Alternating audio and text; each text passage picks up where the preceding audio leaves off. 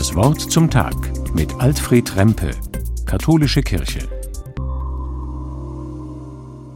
Ordensschwestern im Kloster haben sich freiwillig verpflichtet. Vor allem zu Gottesdienst und Stundengebet sollen sie zuverlässig erscheinen und mitbeten und mitsingen. Solche Regeln waren noch sehr strikt vor gut 400 Jahren. Aber draußen vor der Klosterpforte gab es doch so viel Not. Was tun? Einfach weiterbeten? Und der liebe Gott wird schon helfen? Einige Schwestern haben damals einen Priester gefragt, den Gründer ihrer Ordensgemeinschaft, und Vinzenz von Paul hat ihnen geantwortet.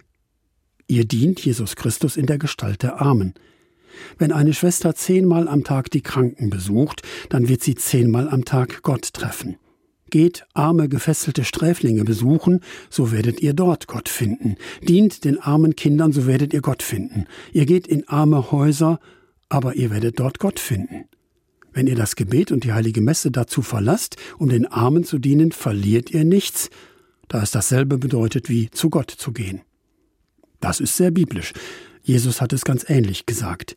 Zuwendung zu den Menschen in Not, für sie da sein und ihnen helfen, das ist genauso wichtig wie Gottesdienst und Beten in der Kirche.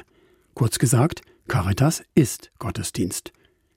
Mit so revolutionär biblischen Ideen ist Vinzenz von Paul eigentlich auch der Begründer von Caritas und sozialer Arbeit in der Kirche.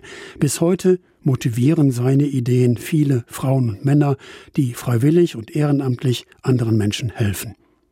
Katholische tun sich manchmal immer noch in Vinzenzvereinen zusammen und auch die kirchlichen Institutionen, Diakonie und Caritas wissen, dass mit Vinzenz Aktivitäten für die Armen in seiner Umgebung ihre eigene soziale Arbeit angefangen hat. Mit Kirche insgesamt haben ja viele heute ein Problem. Das soziale Engagement von Kirche und Christenmenschen finden die meisten immer noch sehr wichtig.